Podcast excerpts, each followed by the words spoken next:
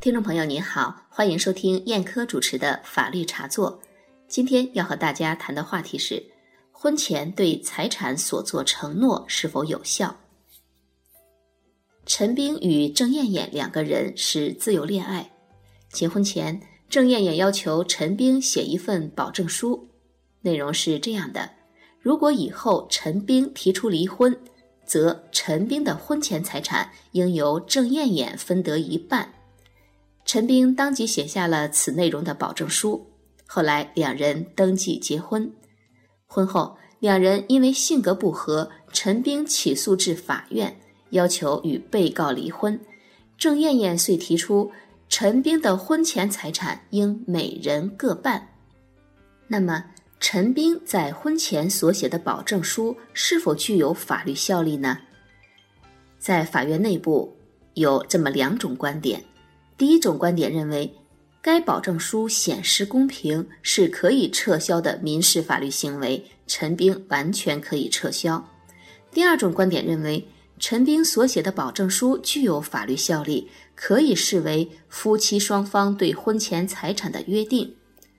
最后，法院在判决书中采纳的是第二种观点，也就是说，陈兵写下保证书并且登记结婚。说明双方针对陈兵的婚前财产认定为共同财产是达成合意的，应该视为双方对陈兵婚前财产约定为共有。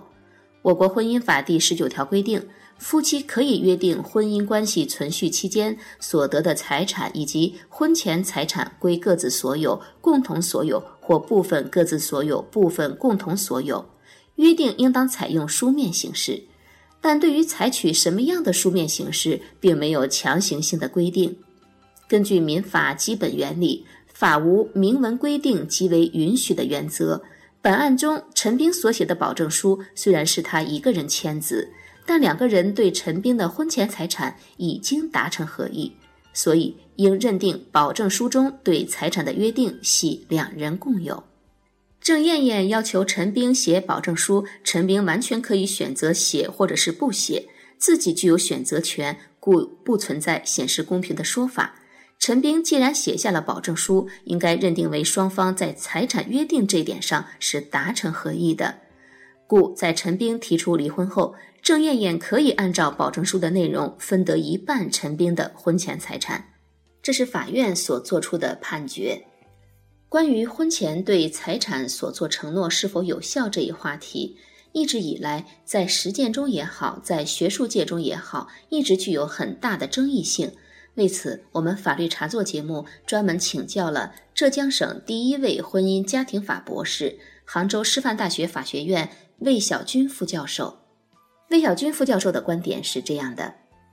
他认为，这位法官的观点有一定的代表性。但也有不少人持相反意见。根据《婚姻法司法解释三》第六条以及最高法院民一庭法官就此做的说明，至少对不动产而言，写保证书的一方在过户前可以反悔，也就是说，原则上有任意撤销权。听众朋友听到这里，也许有点疑惑：婚前对财产所做承诺到底是有效还是无效呢？综合法院判例和专家学者的观点，下面呢，燕科就为大家归纳如下：第一点，在实践中，法院的判决经常认定为有效；第二点，学术界中却有不同的观点；第三点，关于不动产的约定例外，因为在中国，不动产是登记主义原则，在办理过户转移手续之前。当事人一方都具有撤销权。最后一点就是提醒大家，在对婚前财产做出约定的时候，一定要慎重。